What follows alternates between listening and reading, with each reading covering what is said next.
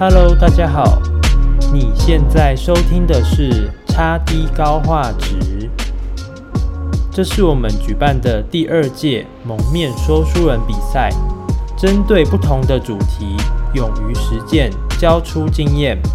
如果你喜欢的话，欢迎关注我们，并多多分享你喜欢的单集。这些支持跟鼓励，能让节目的未来走向更多元、更精彩。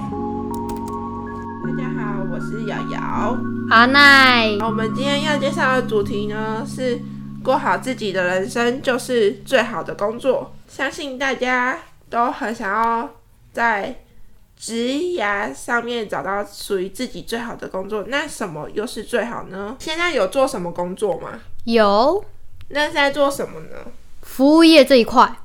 哦，是做哪方面的服务业？因为服务业分蛮多种的，就是那一种全家药局这种的，找东西给客人，或者是客人会找我们，就是结账那些收银类。哦，那你觉得你自己适合这一份工作吗？我觉得现在渐渐的是做这一行越久，就觉得蛮适合的啊。那你呢？你现在有工作吗？我现在是算是工读生吧，就是有在接案子，然后赚赚钱，然后就大概就是因为我大学是读社工系，然后就有跟社会局。就是公部门那那边接案子，然后就有在做企划给他们。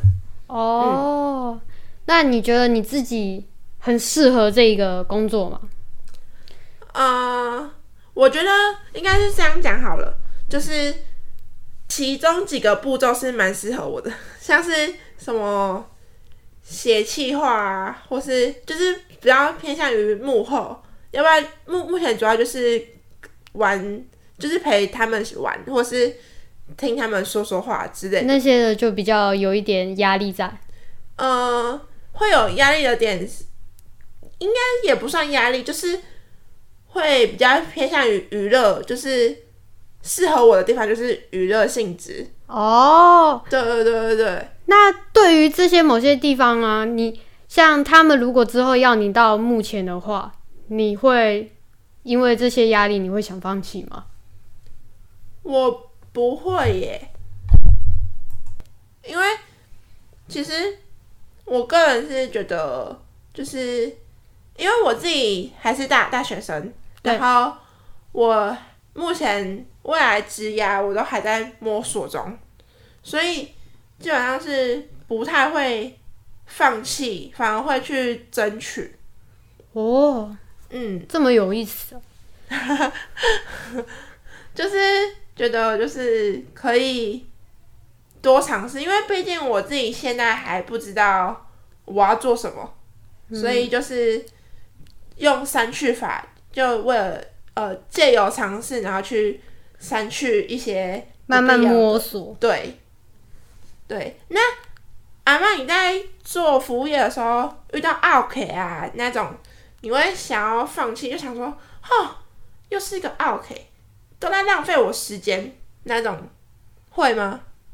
我会想要轰他啦，但但说放弃嘛，我觉得没有这个必要，因为 OK，有些虽然是每天来啦，但是你不要去太在意，就是他的想想什么，因为这个在每一个不同的地方，就是会遇到不同种奥克那你就是要懂得去应对啊，这个是真的是没办法去避免的。Oh. 对，你就因为这件事情有想放弃，我觉得有点太不成熟了。Uh. 对，我的想法啦，我的想法。Uh, 当然每个人想法都是不同的，我怕被轰。不会，不会，不会，不会，不会。那那是要做出怎样的行为，你才会觉得真的不能接受？我真的要提离职。哪些行为你会觉得很幼稚？然后就是不不行，我真的忍受不下去了。我要跟我隔天我就要跟主管主管提离职。像是那种有些人就是可能我做错事情嘛，不就是水平上是一个面，水平下是一个面啊。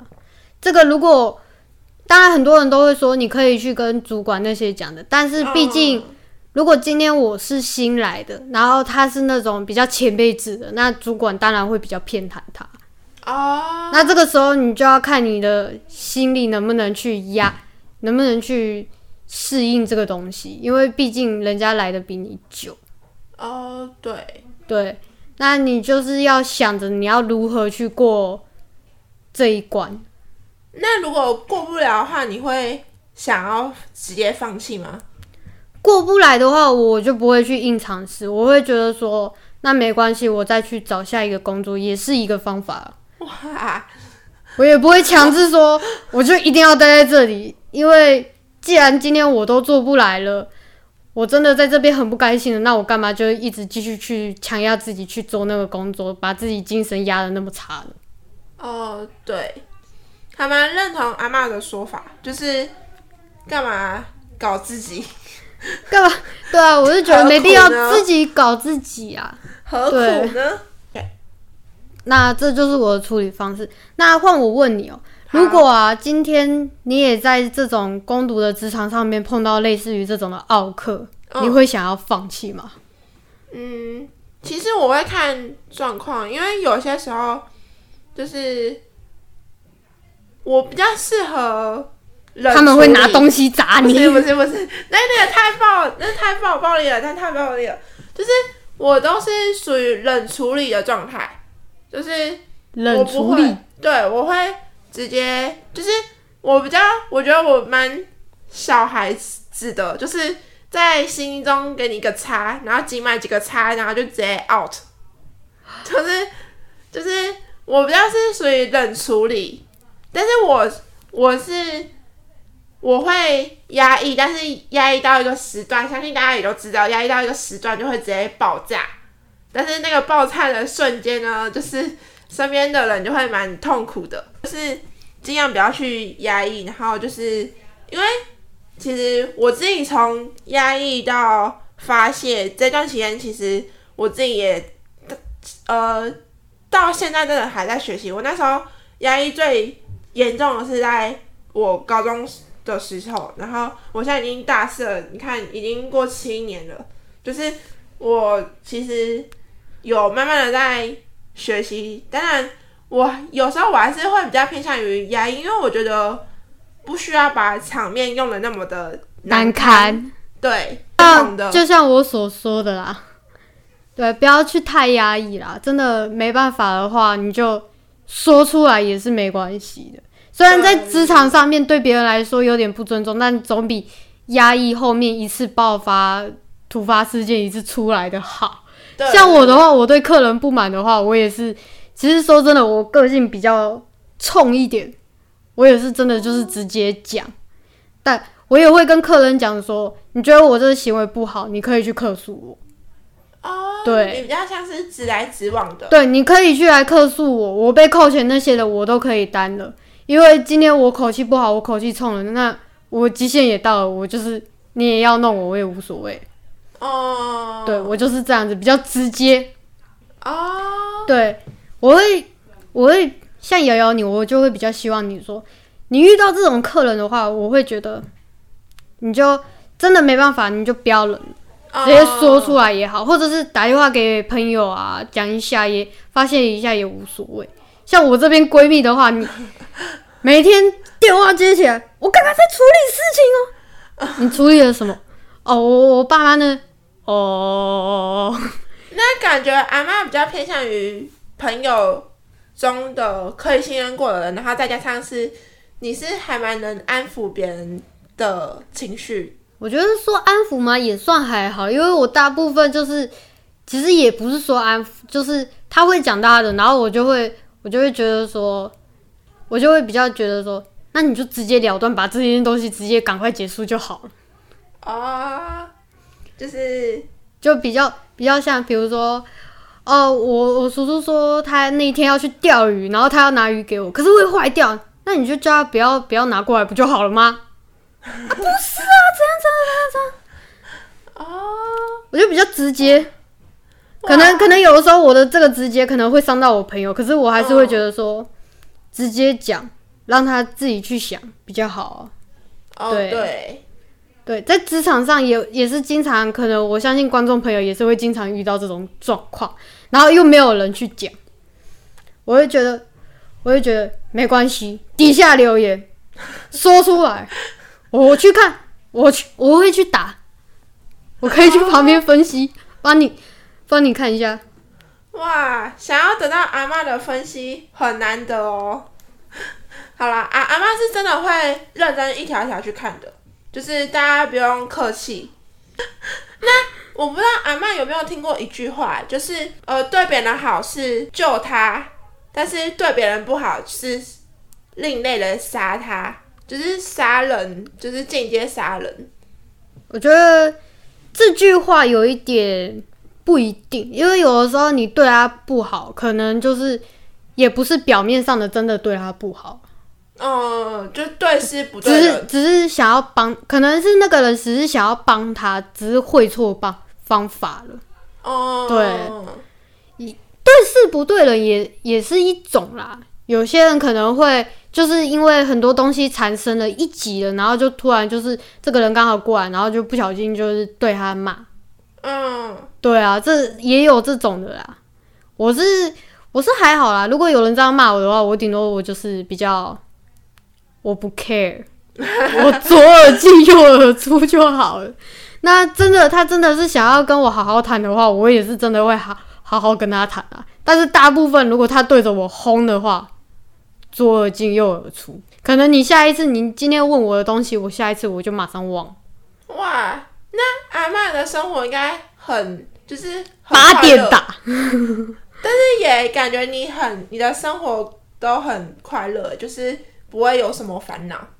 毕竟以前有过一些起伏低潮期了，所以现在就是觉得说一切都是只要我快乐就好了，幸福快乐就这样就够了啦。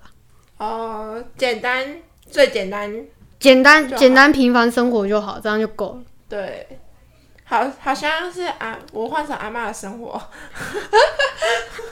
换成我的生活很累哦，每天每天都要听朋友听朋友讲话哦，每天每天都要，每天朋友可能就是一通电话，你一你一接起来，你连喂都还没有喂，就我跟你说，发生什么事啦？很忙碌的哦，哎，所所以。阿嬷对朋友都很好，就是朋友只要一通电话，阿妈都会接吗？基本上只要身边上没有事情，我都会接。那我如果我当下我没有接的话，他们也会理解说我在干嘛。我都是后面我可能晚上下班的时候，我都会打电话给他们，或者是隔天马上传讯息问他说你昨天怎么了？哦，或者是他们也会发一点线动啊，比如说我刚刚发生什么事情啊，怎么样的怎么样。我就我就可能会去小密他，可能就是会先去闹他。我我阿妈都这么闹哦？对，怎样闹？你要我怎样闹？你要不要举个例子？就是你都怎么闹朋友？就是逗朋友开心的闹，你都怎么处理？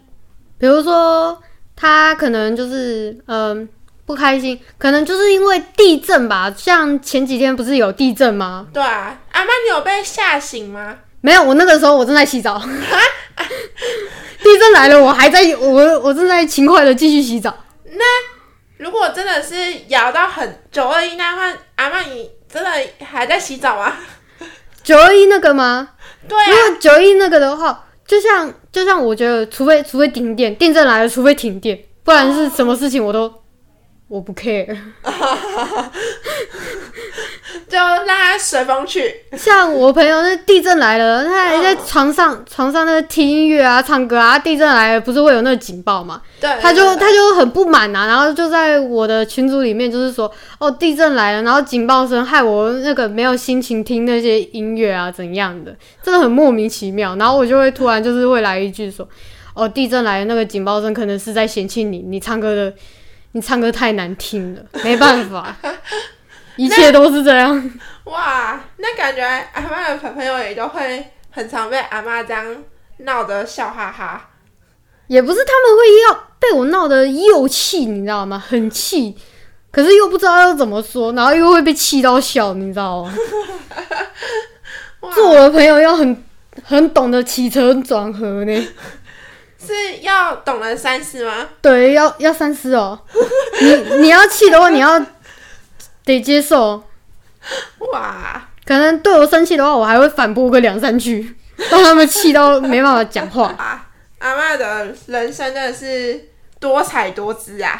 好，然后前面讲了那么多，然后也开玩笑开了那么多，那现在我想要问问看观众有没有听过蚂蚁效应？相信你们一定没听过，对不对？那我现在我就请我旁边的瑶瑶来解释给你们观众听。好，就是蚂蚁给人的印象一直都是。非常的勤奋，这句话你们认同吧？就是不论是在寓言故事中的角色也好，或是在现实中的世界都好，就是他们似乎都一直在努力着，不管是要找方糖吃也好，或是搬运也好，就是你们应该有听过，就是积少成多这个故事，就是他们在寻找新的食物的时候呢。就好像是没有停过的样子，但你要知道，蚂蚁里面也有懒惰鬼。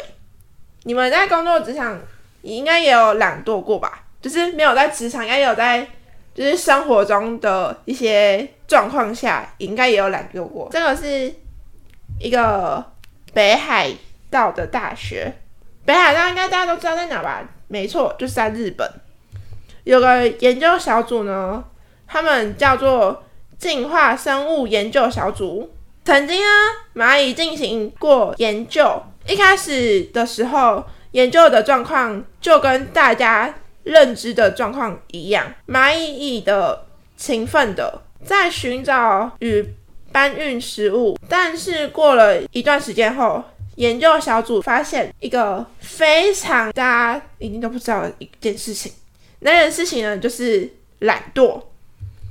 每次呢，都一定会有少部分的蚂蚁，就跟人类一样懒惰，整日呢都无所事事，看东东看西西，就是东张西望，就是觉得这里不干我事，反正我只要做的好吃懒惰就可以了，就会有东西在我面前，然后我就可以生存。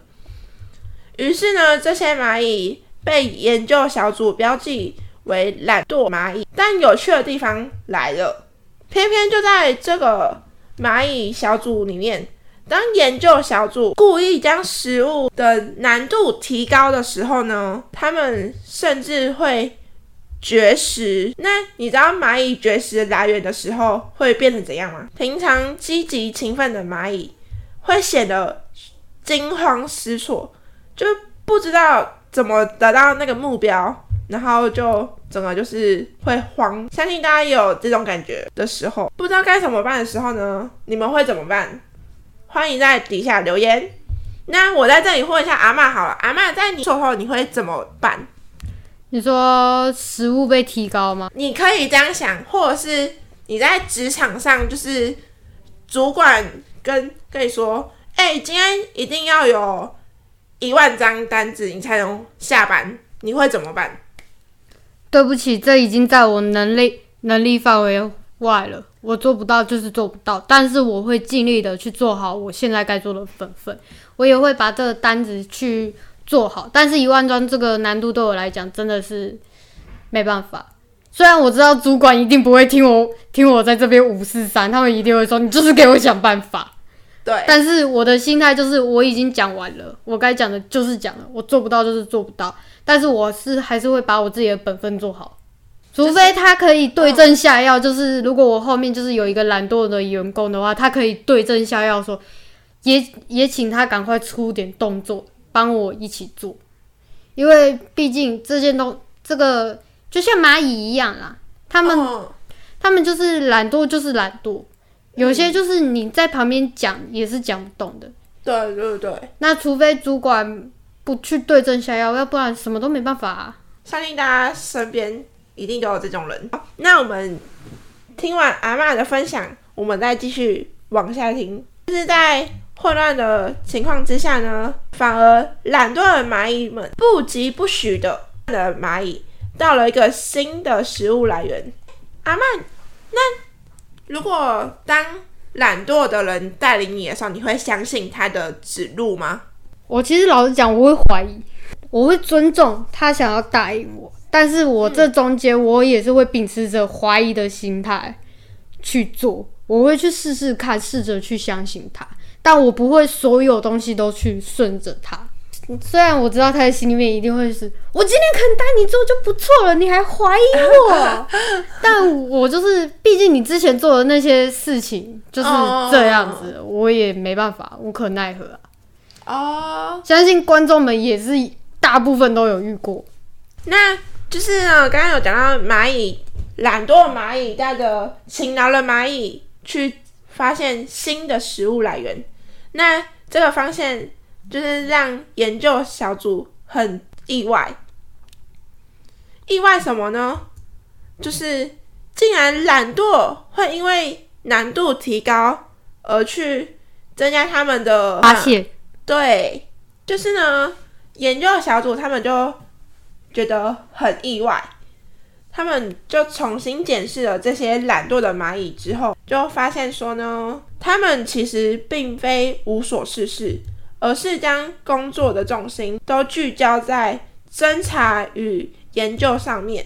他们能够知道组织目前的状况比较薄弱的地方，而当蚂蚁群出现意外的时候呢，他们就会第一个站出来，就是替。其他蚂蚁处理任何危机，这就是一个效应，这就被称作懒蚂蚁效应。也因为这个效应，所以出现了一句话，那就是懒于杂物，才能勤于动脑。就是我们都想要变得更好，所以很有很多人会愿意为了未来而一次兼了。好几份工作，让自己多赚一点钱，但是却没有时间去充实自己以及自我进修。结果，当有状况或机会来的时候，就没办法把握住。因为呢，机会就是留给准备好的人。这让我们，这让我们想到一件事，是关于一个朋我朋友的故事。他。那时候我是在国中的时候，然后就是我们在准备大队接力，然后大队接力，相信大家应该也都知道，大队接力不会全班就上场，然后就是一定会有人在勤劳的练习，然后勤劳的练跑，但是就会有第三群人就是没事做，然后。但他们就会在旁边聊天，但殊不知那时候在状况的时候，他们又是第一个出来，就是协助我们能够更顺利的完成比赛。所以就是在某个地方，不要只有看表面，就是还是要看一下整个状况，然后去评估说他是真的懒，还是还是没有去，他其实有在动脑。我们同事啊，怎么了？就像我最近有一个带领一个新的正职同事啊，他就是比较可能就是他刚来做了两三天，我们店里面就会有两个熟客就会来跟我稍微小抱怨说，他可能做事太慢，然后讲话太直接，然后客人会引来我们抱怨。然后就是可能就是我有时候会在外场忙着上架啊、上货啊，那可能客人那个时候只是稍微丢给他没几个而已，可能不到五分钟吧。我一转头，客人就十几、二十几个。然后他每结一完机的时候，他就会一定会停下来，要又要去顿一下，看一下那个明细表，然后就会变成是说我我得一下要上外面的面包，一下我又得进来赶快结账哦。这很累很累，然后我也是觉得说，刚刚听的那个蚂蚁效应嘛，他们是说他会观察，可是我这个同事我观察了，就是好几天他都没有什么动作，他反而是怎么样呢？接机的时候，下班的时候跑了第一名。哎，等一下，阿麦什什么是接机呀？接机就是我们下班的时候，我们都会算我们今天大概赚了多少钱哦，然后有没有损失，这是一定会有的。接机的这个动作，哦，然后他就是那个时候也在解算，可是他每次开机的时候嘛，他也是异常的慢，接机的时候异常的快。真的是这个时候，想想必观众一定很多人的心声也是，都会觉得说，可不可以把这个人请走，或者是怎样？我也是，我也懂那种苦。相信听完阿妈这个故事呢，大家都会脑海里应该都闪过一句话，这这句话老师们一定都有讲过，就是呢，我们在上课的时候是什么？一条虫，下课一条龙。对，就是如此，就是。听完这些之后，就是不管是刚刚的蚂蚁相应也好，或是刚刚我跟阿妈分享的故事都好，我们都有个共同点，就是懒。但是呢，这个懒其实并不是大家心里所认识的懒。但阿嬷那个真的是除外，那个就真的是会选时间。我觉得懒可以，我我在职场上，我也是可以说，我也是。偶尔也会偷偷摸摸，也不是偶尔啦，反正就是经常啦，偷偷摸摸的，就是一闲下来的时候，手机就拿出来开始开滑。但是我跟其他班里，至少我跟其他的同事，我们至少我们会讲好说，我们今天赶快把这几样东西赶快做完，我们后面剩下的时间我们拿来滑手机，不是更好？刚刚所说的懒蚂蚁效应，它的懒真的就不是我们以往认知的那那些懒，而是为了未来。去花费时间进行投。最后，我也做个提醒：虽然说懒于杂物才能勤于动脑，但不代表就可以只动脑不动手。记得蚂蚁效应不是拿给你当做偷懒的借口使用的。讲了这么多，所以瑶瑶现在的结论是。人生没有绝非一定要一定要那样嘛，不一定所有人都一定要自己想，一定要清楚自己想要的是什么。我相信大部分的人不知道自己想要的是什么，或者是模糊了自己的想法。所以今天送一句话给大家：过好自己的人生就是最好的工作。对，而且你们都要过好自己的人生，要怎么过好嘛？就是。可能你今天只是个学生也好，或是只是个小小小小小小的员工都好，就是呢，你只要把你自己的分内工作做好，然后就是那就是过好自己的人生，每天保持开心快乐啊。对，就是最简单，就是让自己好心情，就是最棒的工作。那我们就下集再见喽。那。我跟阿妈就要先去加班啊，拜拜，拜拜。本节目由财团法人智浩慈善基金会制作，贤德青年团队企划。我们长期关注大学生、社会青年族群自我探索的相关议题。有兴趣的朋友，欢迎关注我们的 Facebook 跟 Instagram。谢谢收听，我们下次再见。